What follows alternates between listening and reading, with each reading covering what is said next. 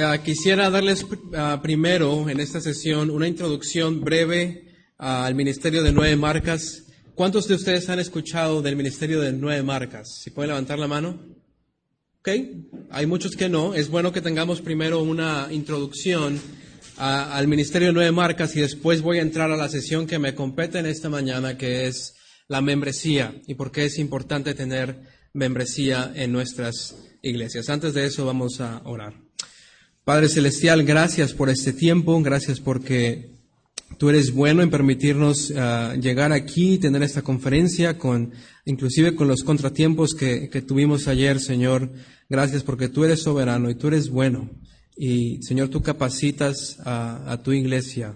Te rogamos, Padre, que ahora podamos disfrutar de este tiempo, absorber uh, lo que es provechoso, Señor, desechar lo que no venga de ti, pero aprovechar aquello que es beneficioso de tu palabra para nosotros.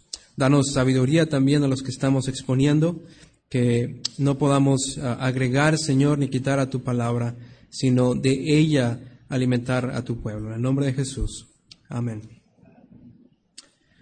Uh, quisiera hablarles un poco de nuestro ministerio de, Nueve Marcas. Nueve Marcas eh, es un ministerio que empezó en la ciudad de Washington, D.C., en los Estados Unidos, uh, con el pastor Marcos Dever, Mark Dever. Y lo que sucedió fue así, les quiero contar un poco de la historia para darles un poco de, de contexto. Pastor Mark Dever estaba pastoreando en los Estados Unidos y él uh, decide irse a estudiar un poco más, a, a irse un doctorado a, Inglaterra, y cuando él se va de su congregación local, la iglesia le, le, escribe una carta, él ya estando en Inglaterra, y le pregunta, hermano Mark, ¿qué debemos buscar nosotros en el pastor que sigue? Entonces Mark escribe de regreso con nueve cosas que ellos deberían buscar en un pastor, Ahí le dice, bueno, busquen que el pastor eh, predique expositivamente la palabra porque no quieren a alguien que predique solamente lo que él quiere decir.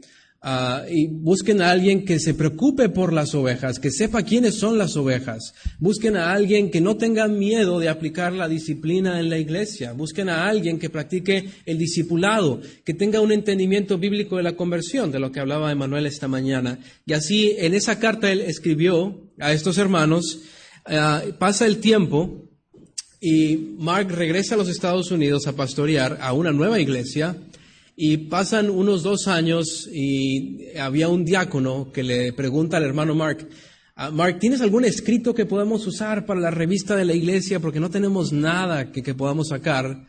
Y dice, bueno, tengo esta carta si te sirve, si la quieres sacar en la, en la revista está bien. Entonces el diácono ve y dice, oye, esto está muy bueno. ¿Por qué no sacamos uno mensual, una característica mensual? Y entonces empezaron a salir uh, un tema de predicación expositiva, otro de la conversión bíblica y así. Uh, el hermano Mark siguió pastoreando ahí en Washington. Eh, pasaron como unos tres años y resulta que uno de los vecinos de la iglesia donde estaba pastoreando Mark se acerca al, pastor y le dice, mira, yo no sé qué estás implementando en esta iglesia, pero esta iglesia hace 10 años estaba muerta completamente. Uh, la mayoría de, las, de los miembros ya tenían canas, no había gente que estuviera llenando la iglesia, no se veía muy prometedor el futuro. Uh, al llegar Mark empieza a disipular a más gente y causa un impacto en este vecino en particular, que era un sociólogo que daba clases en la Universidad de Harvard, es muy importante en todo el mundo. Y este hombre dice, mira, yo no soy religioso, pero me encanta estudiar las masas y cómo las masas se transforman en la sociedad. Y entonces este hombre inconverso ve un testimonio en la iglesia y dice, yo quiero donar a, a tu iglesia para que hagan lo mismo en más iglesias en otros lados, porque ustedes están transformando a la comunidad. Entonces, él dona dinero, una fuerte cantidad de dinero a, a la iglesia y eso hace que surja el ministerio de nueve marcas.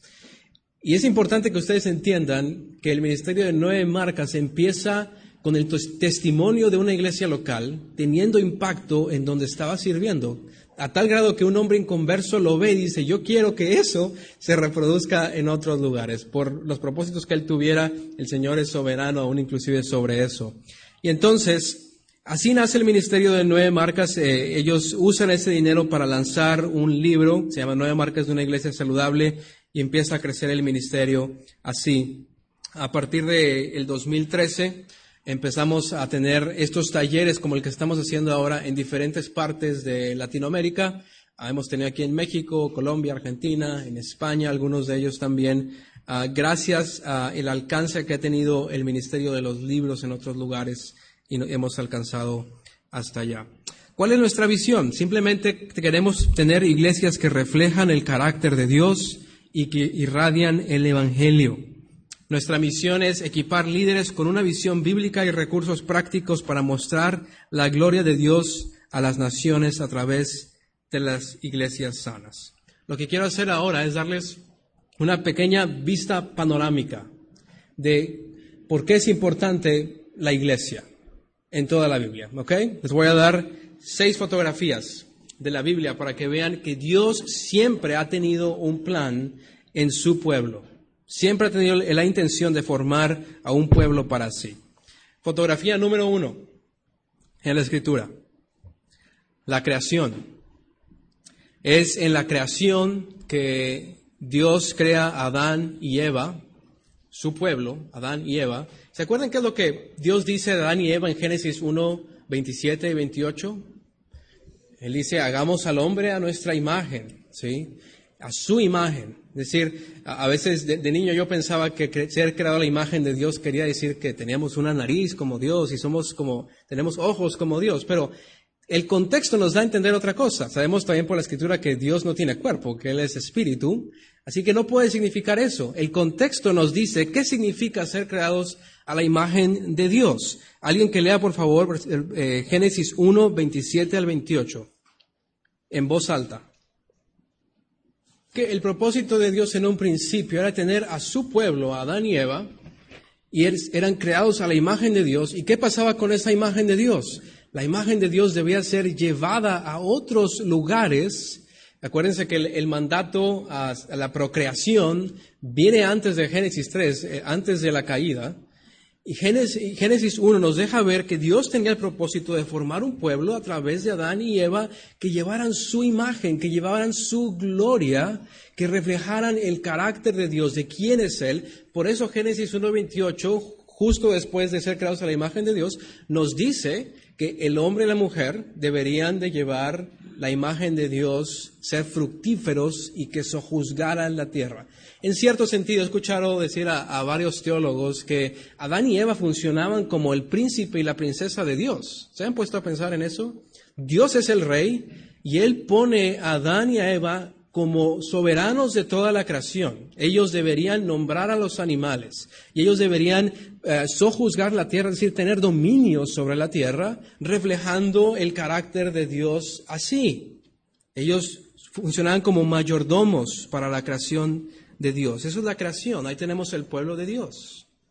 los límites del Edén eran no muy grandes, no abarcaban toda la tierra, ¿cierto? Así que probablemente el, el, propósito de Dios era que esas barreras se fueran extendiendo hasta llenar la tierra, porque lo vemos ahí en Génesis 1.28. Ellos deberían llenar toda la tierra con la imagen de Dios. ¿Qué es lo que sucede? Ustedes saben, la imagen número dos es la caída.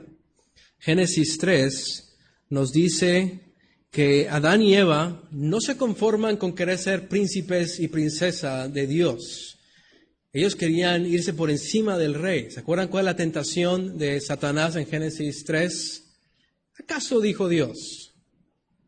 Y tuerce las palabras del rey Dios para que el príncipe y la princesa hicieran una rebelión en contra del rey. No están conformados con querer reflejar la imagen de Dios. Ah, me gusta decir que Adán y Eva se vuelven como Narciso. ¿Saben quién es Narciso? el personaje ese de la mitología griega que se ve en el espejo del agua para contemplar su propia gloria. Adán y Eva se, se vuelven narcisos al querer ver su propia gloria en el agua, en el, en el destello de su propia imagen y deciden llevar su propia imagen en vez de la imagen del Dios creador. ¿Qué pasa con el pueblo de Dios? Se corrompe, se corrompe esa imagen de Dios, pero aún ahí en Génesis 3.15 vemos que Dios iba a restaurar a ese mismo pueblo. Alguien que lea Génesis 3.15 en voz alta. Así que aun cuando la imagen de Dios está corrompida, Dios sigue teniendo un plan de restaurar a su pueblo a través de la semilla de la mujer que iba a aplastar a la serpiente. Nosotros sabemos porque estamos de este lado de la cruz que esa simiente es Cristo. Pero si ustedes siguen leyendo la narrativa bíblica, se habían puesto a pensar por qué Génesis hay tanta genealogía. ¿Para qué quiero saber los hijos de los hijos de los hijos de los hijos? Génesis se divide en, en 11 genealogías. En su estructura está así. ¿Por qué? Porque el lector se está preguntando, ¿será esta la semilla? Ah, no, esta no es la semilla. ¿Será esta la semilla? No, no es esta la semilla. Uno termina Génesis pensando, ¿será José la semilla la que nos va a librar finalmente de la serpiente? ¿Y cómo termina Génesis 50? Con José en una tumba. No es José. No es José. Así que aunque la, eh, la imagen de Dios está corrompida, Dios tiene, Dios tiene un plan y lleva al lector de la Biblia a seguir trazando quién será el que finalmente podrá ser el nuevo Adán que podrá restaurar a su pueblo.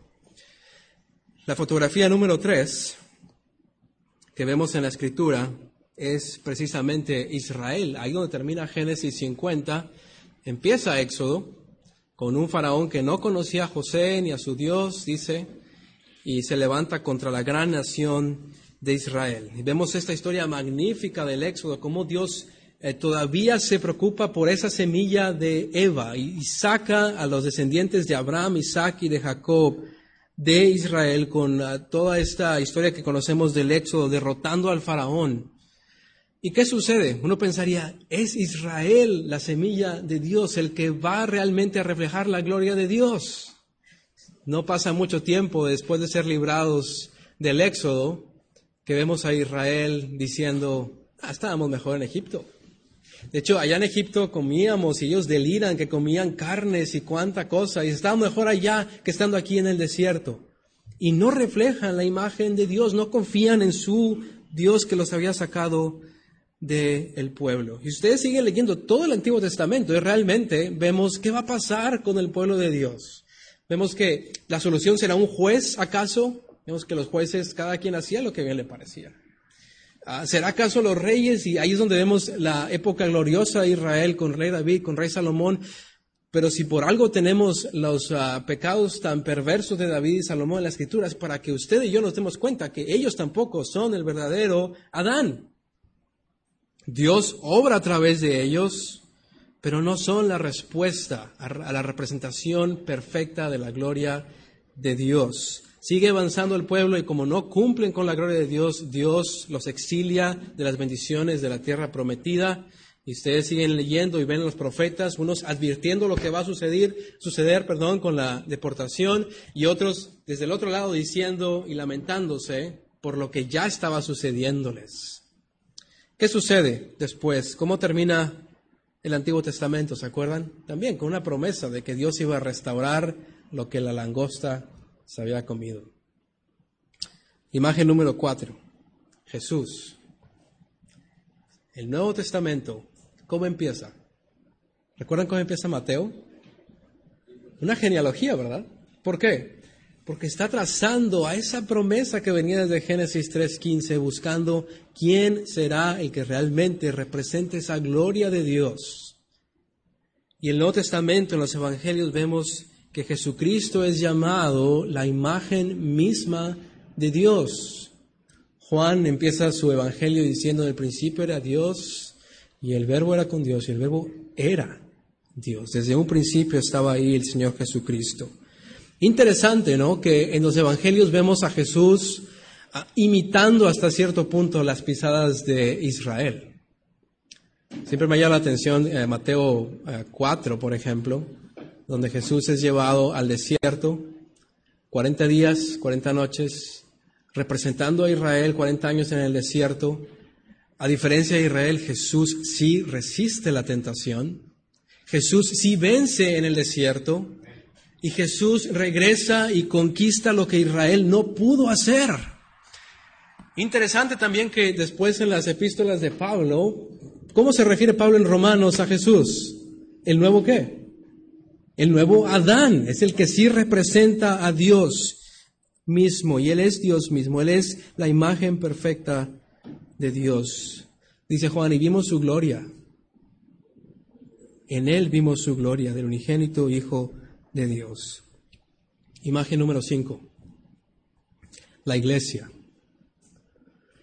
Después de los evangelios tenemos el libro de Hechos y no es casualidad que así esté, porque después de irse a Jesús, Él promete que va a dejar a su Espíritu Santo y Él deja un mandamiento en Mateo 28 donde dice, ir a ser discípulos. Le manda a sus discípulos a ir a todos lugares. Es como que se repite ese mandato que tenían de fructificarse y llevar la imagen de Dios, se le da ahora a la iglesia, le dicen ahora ustedes vayan y lleven mi gloria, hagan discípulos de lo que ustedes han visto y oído y bautícenlos en el nombre del Padre, del Hijo y del Espíritu Santo. ¿Para qué? Para que Dios siga formando su pueblo a través de la predicación de la palabra de Dios, de este mensaje del Evangelio que ustedes han visto en mi persona, en Jesús, este mensaje de mi vida y de mi, muerte y mi resurrección.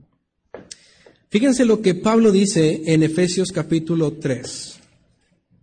Para mí este pasaje, sé que el hermano Aarón estuvo hablando ayer de, Efesios 4, donde se habla de la iglesia, de cómo debe vivir. Para mí Efesios 3.10 es el versículo clave para saber qué plan Dios tiene con su iglesia.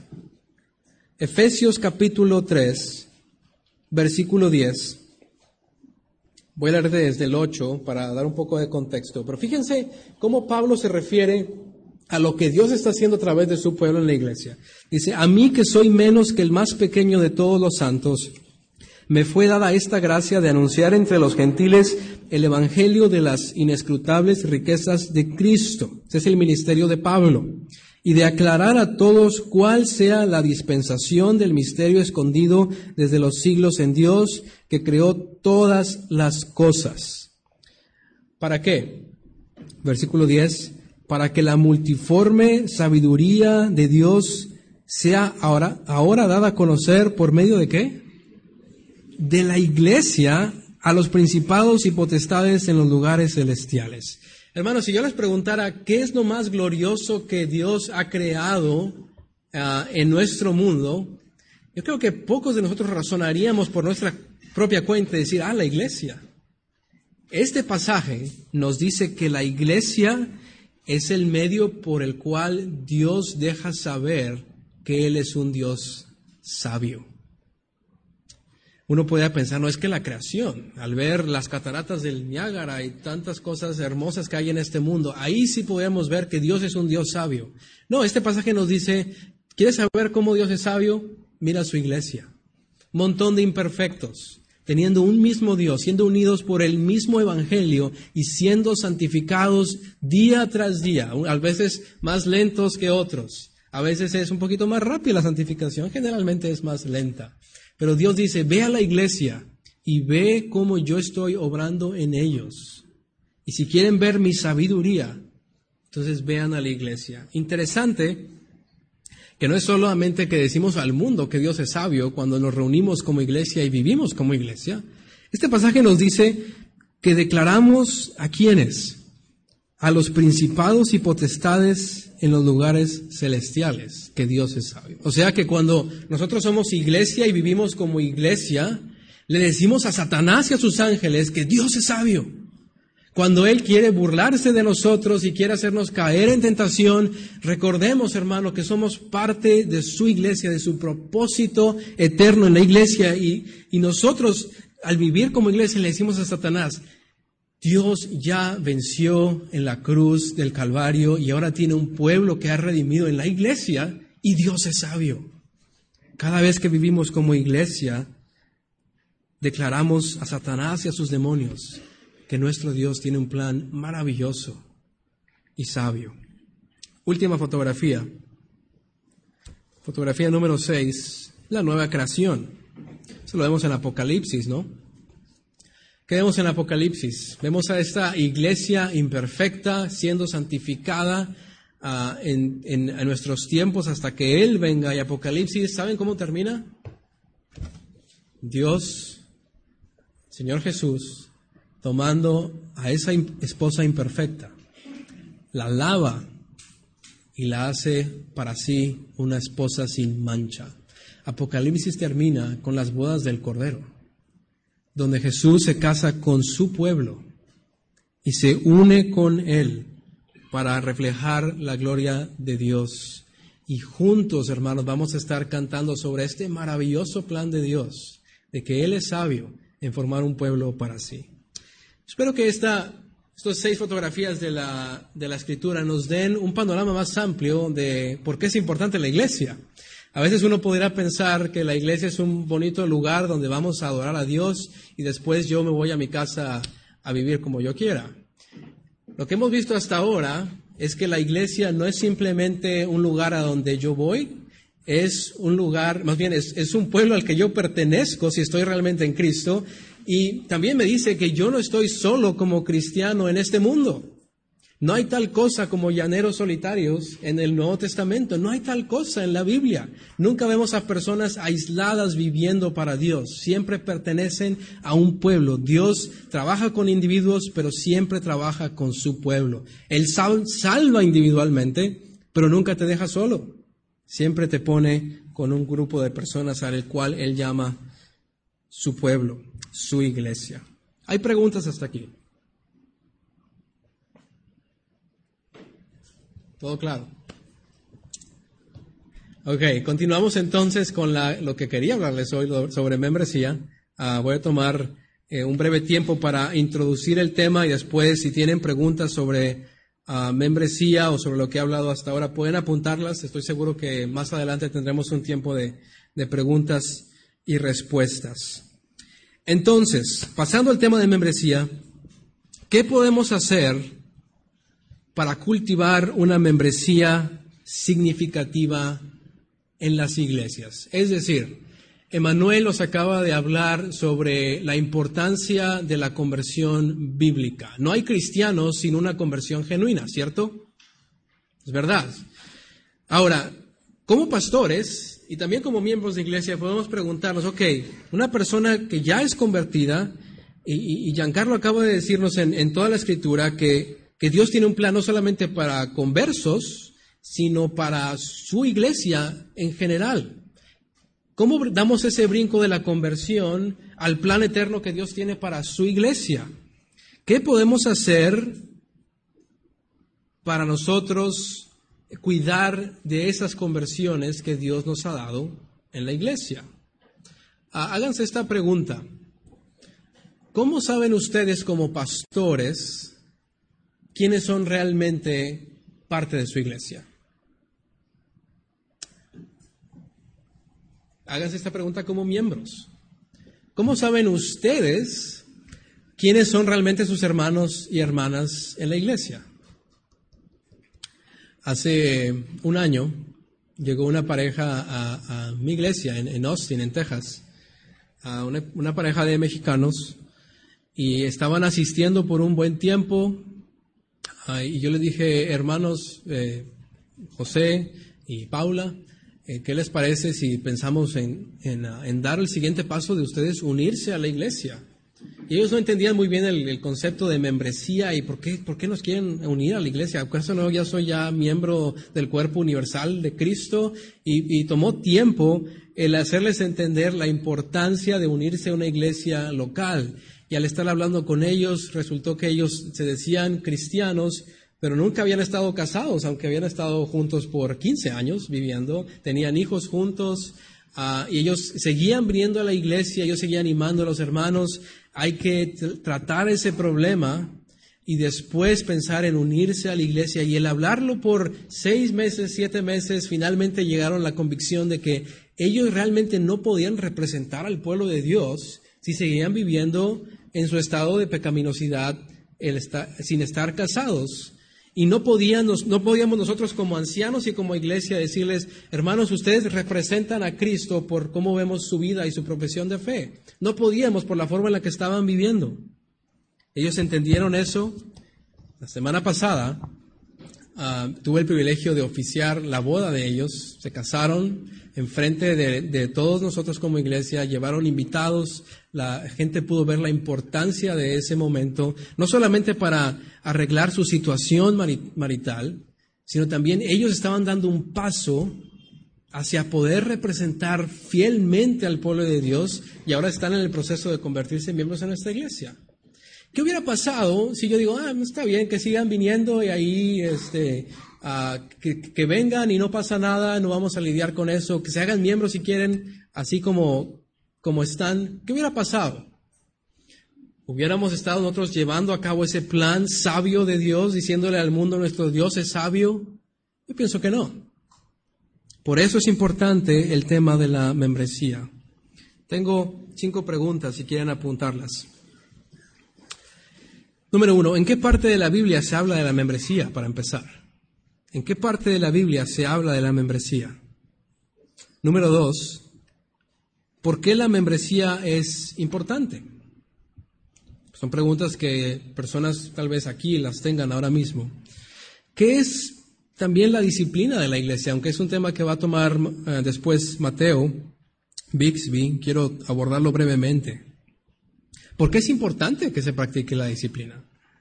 ¿Cuáles son algunos pasos prácticos para cultivar una membresía y una disciplina y un discipulado significativos en la iglesia local? Son cinco preguntas que quiero pensar junto con ustedes e ir a la escritura para contestarlas. Así que número uno, ¿en qué parte de la Biblia se habla de la membresía? Tal vez una pregunta previa para ustedes es, ¿cuántos han escuchado el tema de membresía? ¿O es, eh, ¿Para cuántos es un tema nuevo? Si pueden levantar la mano. ¿Ok? Gracias. ¿Ok? Bueno saberlo. Entonces, ¿en qué parte de la Biblia se habla de la membresía?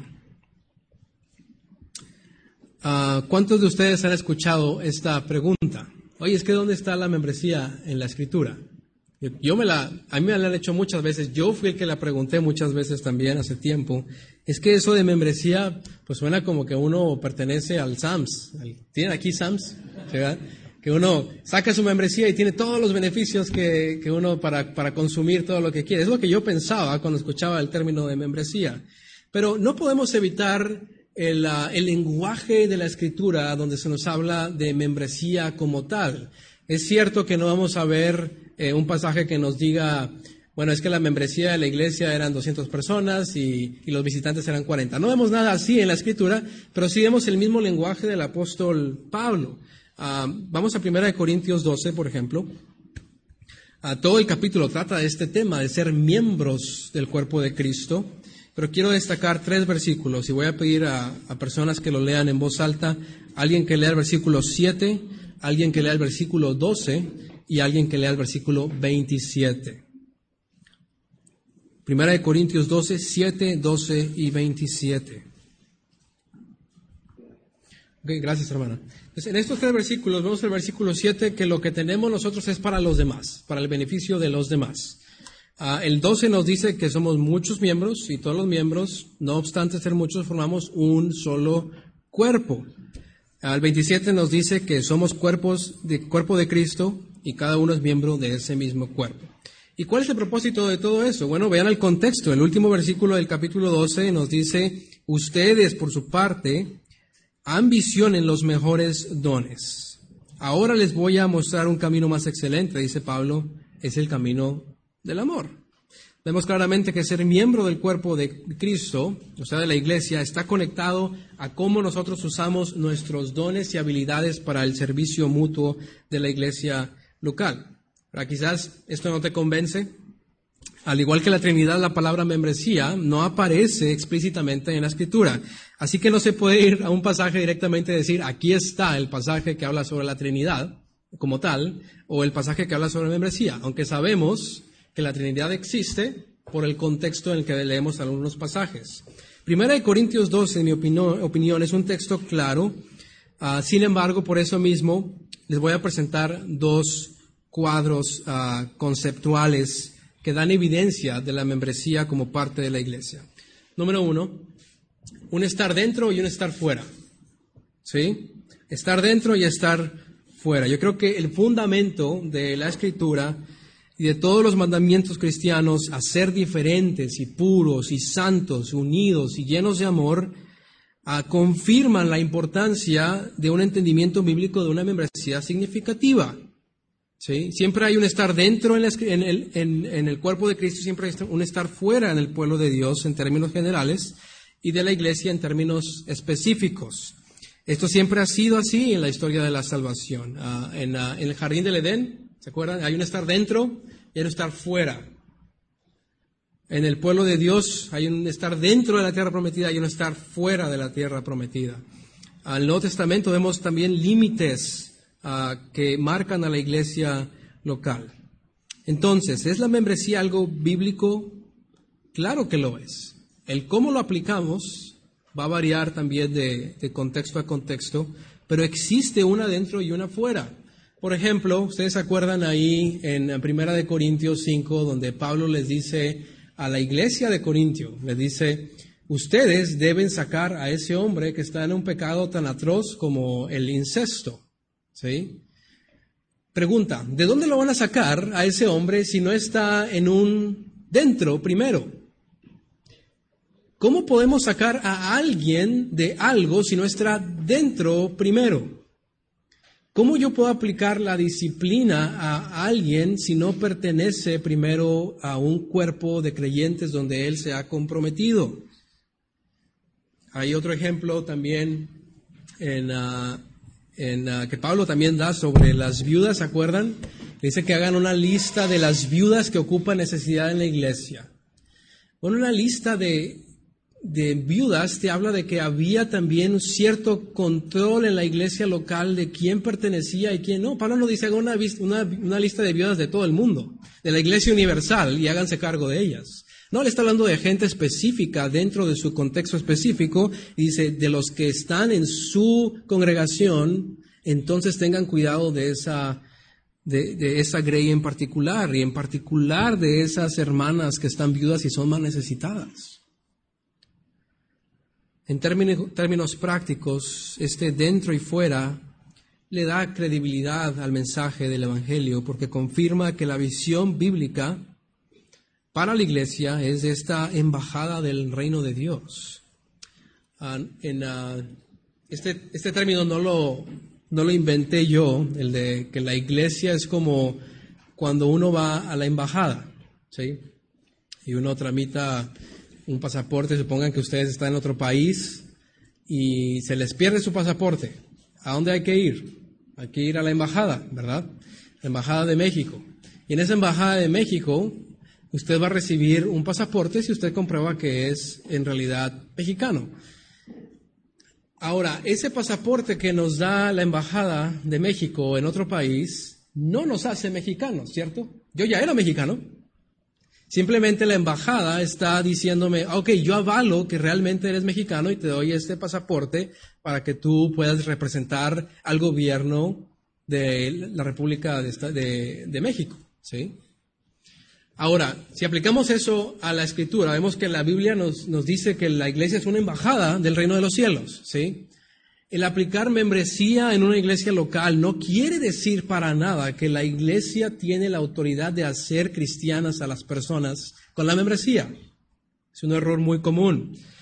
La iglesia no tiene la autoridad de decir, tú sí eres cristiano, tú no eres cristiano, tú sí, tú no. Eso es obra del Espíritu Santo, de convertir personas para su reino. Sin embargo, la iglesia sí tiene la responsabilidad de determinar si la profesión de fe de un creyente es válida o no.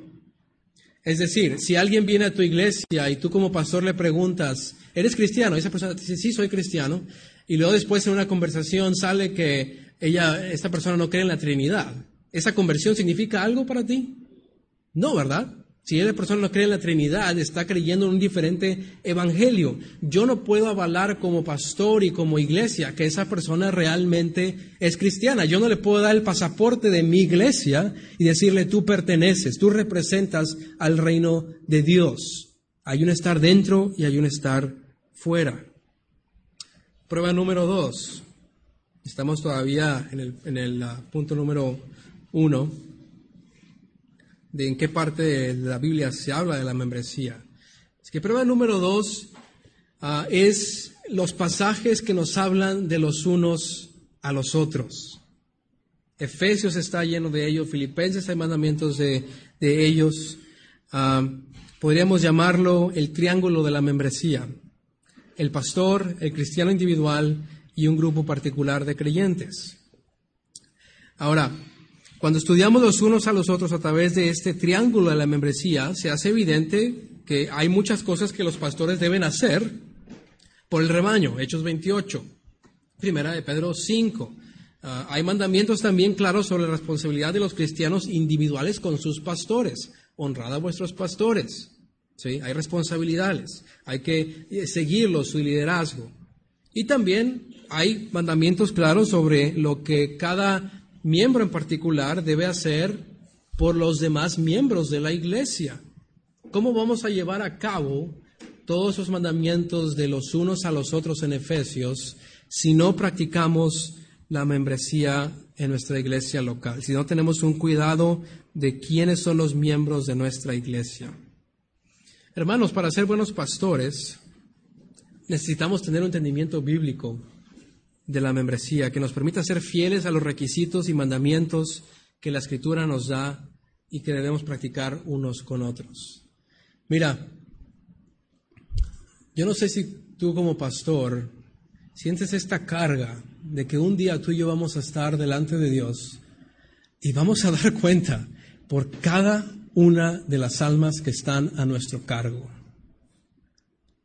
Yo no quiero dar cuentas por aquellas personas que no están bajo mi cuidado.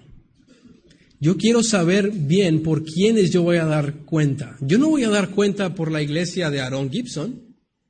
Yo no voy a dar cuenta por la iglesia de Mateo Bixby. Yo voy a dar cuenta por las personas que Dios me ha encomendado a mí en mi iglesia local. Y más vale, hermanos pastores, que sepamos lo que Dios nos ha dado y si hay personas ahí que están infiltradas, que no sabemos si son creyentes o no, tengamos cuidado, porque nosotros vamos a dar cuentas por todas aquellas que, personas que están bajo nuestro cuidado. Número dos, ¿por qué la membresía es importante? Ya vemos que sí es un, algo que aparece en la escritura. Ah, ¿Por qué es importante? La membresía de la iglesia es significativa cuando se entiende como un compromiso de amor. Es importante por tres razones. Número uno, hacerte miembro de una iglesia es importante para los no cristianos. ¿sí? Es importante para los de afuera, para los no cristianos. ¿Por qué? Porque la membresía de la iglesia da testimonio de un amor santo. Jesús dijo en Juan 13, 34 y 35 que el mundo, los de afuera, van a conocer a sus discípulos, a los discípulos de Cristo, si tenemos el amor uno por los otros. La iglesia es como Jesús evangeliza a las naciones. Nosotros reflejamos el mensaje del amor superficial de Cristo por los pecadores. Yo no sé si es algo muy común aquí en México. Yo llevo viviendo ya tiempo en Estados Unidos y en Estados Unidos cada vez es más prominente el que las personas decidan no ir a la iglesia y mejor se quedan en su casa para ver servicios en vivo uh, o para, ahora está lo que se llama la iglesia online, en línea, y, y, es muy conveniente, ¿no? Es como ver la televisión una hora en la mañana desde la comodidad de mi casa, me escucho una buena predicación, yo pregunto, ¿es eso realmente lo que Dios nos ha llamado a hacer como iglesia? Yo me hago esta pregunta, ¿cómo esas personas están llevando a cabo todos los unos a los otros que somos mandados en la escritura? ¿Cómo yo voy a amar a mis hermanos estando en la comodidad de mi casa sin, sin querer tocar, eh, tener eh, relación con otros hermanos en mi iglesia? Hacerte miembro refleja a los de afuera que tú tienes un compromiso con la esposa de Cristo. Hay personas que dicen, yo amo a Jesús, pero no amo a su iglesia. Están decepcionados con la iglesia. No podemos amar a Jesús sin amar a su esposa. Amemos a su iglesia uniéndonos a ella. También es importante hacerte miembro, razón número dos, por amor a los que sí son cristianos.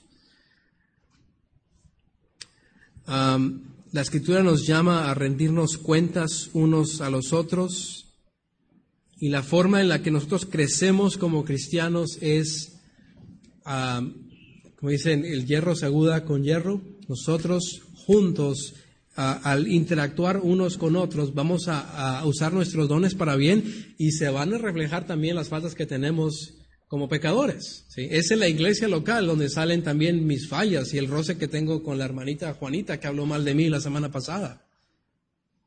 Es ahí en esos roces del cuerpo de Cristo que yo que soy santificado. Yo no soy santificado solo, yo soy santificado al convivir con el hermano que no tenemos mucho en común, pero tenemos a Cristo en común. Y cuando hablamos, no hablamos de otra cosa más que de Cristo. Y entonces seguimos creciendo unos con nosotros.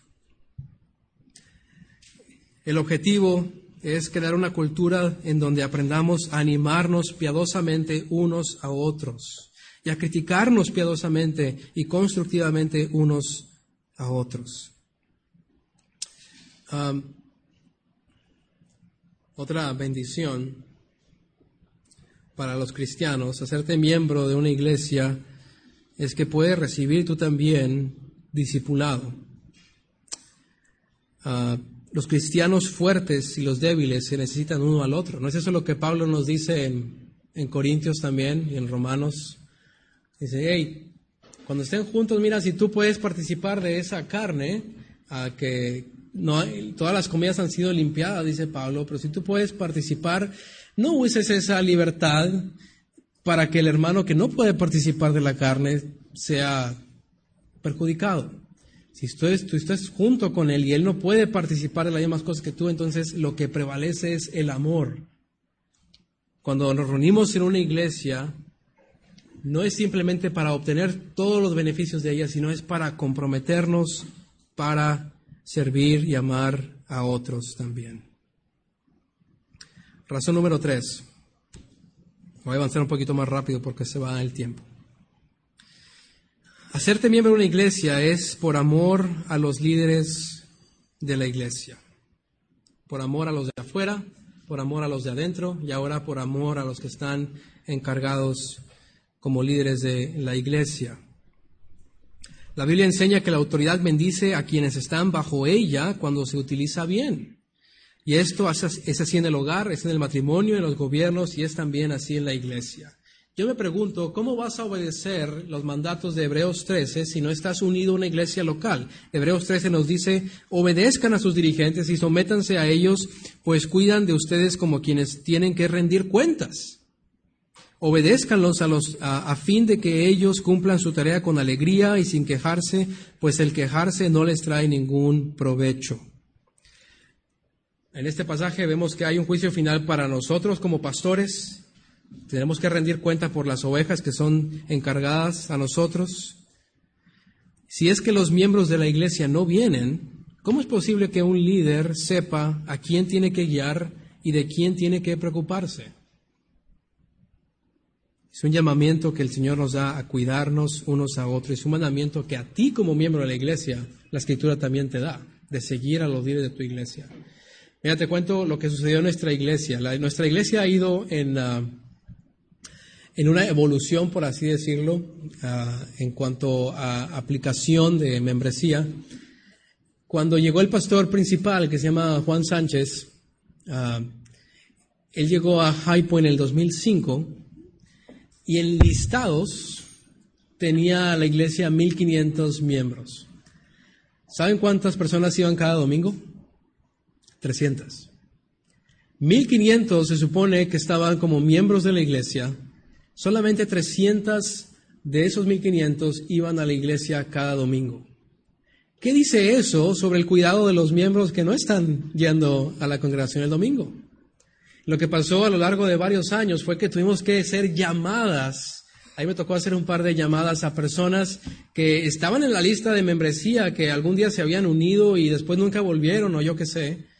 Y, ahí llamando a 1500 miembros, asegurándonos de que o ya están en otra iglesia o, asegurándonos de que van a volver con nosotros, pero limpiar toda esa lista de membresía. Mira, me tocó hablar a una persona, a la casa de una persona que yo pregunté por tal persona y me dice, no, es que ya, ya falleció hace dos años. Ese era el cuidado que nosotros como iglesia estábamos teniendo de los miembros, a tal grado que una persona falleció y ni siquiera sabíamos y seguía nuestro listado de miembros. Hoy por hoy puedo decir que nuestra lista de membresía refleja mucho más quiénes somos realmente los domingos cuando nos reunimos. Creo que la lista está como en 500 personas y van como 600. Pues es decir, los, que estamos yendo, estamos en, en esa membresía y hay visitantes que se están uniendo uh, cada vez más. Pero eso es una membresía mucho más sana de tener solamente números por tener números. Finalmente, razón número cuatro, hazte miembro de una iglesia por amor a Dios. No es solamente por amor a los de afuera, a los de adentro, a tus pastores, también hazte miembro por amor a Dios. Si realmente amas a Dios, entonces amarás a su iglesia, imperfecta como es. Amarás a su iglesia. Alguien decía que no hay iglesia perfecta y si la encuentras vete de ahí porque la vas a contaminar. No hay iglesia perfecta y nosotros somos seres imperfectos que estamos siendo ah, transformados. Así que la pregunta está acá. Pensaba hablar también un poco sobre disciplina, pero voy a dejar ese tema mejor a, a Mateo. ¿Y cuánto tiempo tenemos? ¿Alguien sabe?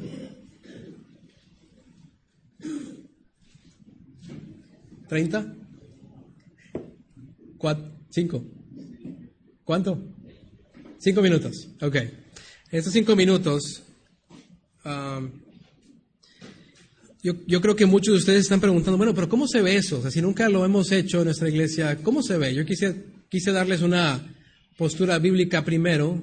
En estos cinco minutos quiero darles opciones de cómo eh, se puede practicar y se ha practicado realmente en la historia de la iglesia. Lo que hacemos nosotros en, nuestra iglesia es, si uh, una persona visita la iglesia, empezamos a formar una relación con ella, tal vez alguien le predicó, empezó a ir a nuestra congregación, empezamos a tener esa conversación de, bueno, realmente creyente, tenemos el mismo evangelio, ah, y si esa persona tiene interés de seguir asistiendo con nosotros, nosotros vamos a empujarle cada vez más a que se comprometa con la iglesia.